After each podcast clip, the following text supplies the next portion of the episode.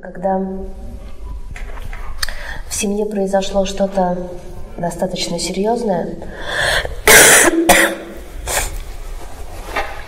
например, а, бабушка, которая потеряла детей, да, и что-то до этого предшествовало этому событию, ее собственный ребенок, дети так обычно делают – они говорят, лучше я буду страдать, чем ты. И берут часть боли, часть тяжести судьбы собственного родителя на себя.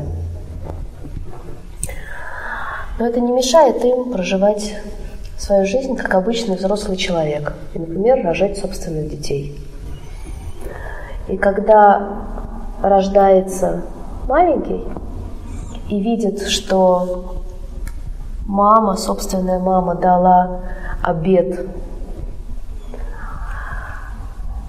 тому страданию и той беде, которую проживали, проживала ее мама или кто-то из предков, то тогда маленькая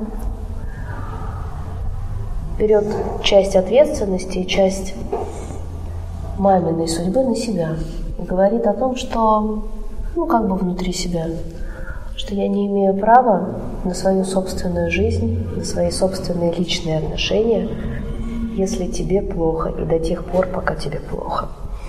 Знаете, есть а, такие отношения, когда ребенок только делает шаг за порог, к маме сразу скорая едет. Или ребенок сам боится, мы сегодня уже видели тоже такую историю. Ребенок сам боится за маму или за папу и сам не делает ни одного шага в свою собственную жизнь, потому что думает, что с ним что-то произойдет. И это оправдано. На подсознательном уровне ребенок чувствует, что с родителем, с мамой что-то не так. Да? Он чувствует на подсознательном уровне, что ее внимание уходит в трагические истории семьи и что с ней действительно может что-то произойти. Но, слава Богу, это лечится. Слава Богу, все встает на свои собственные, на свои собственные места.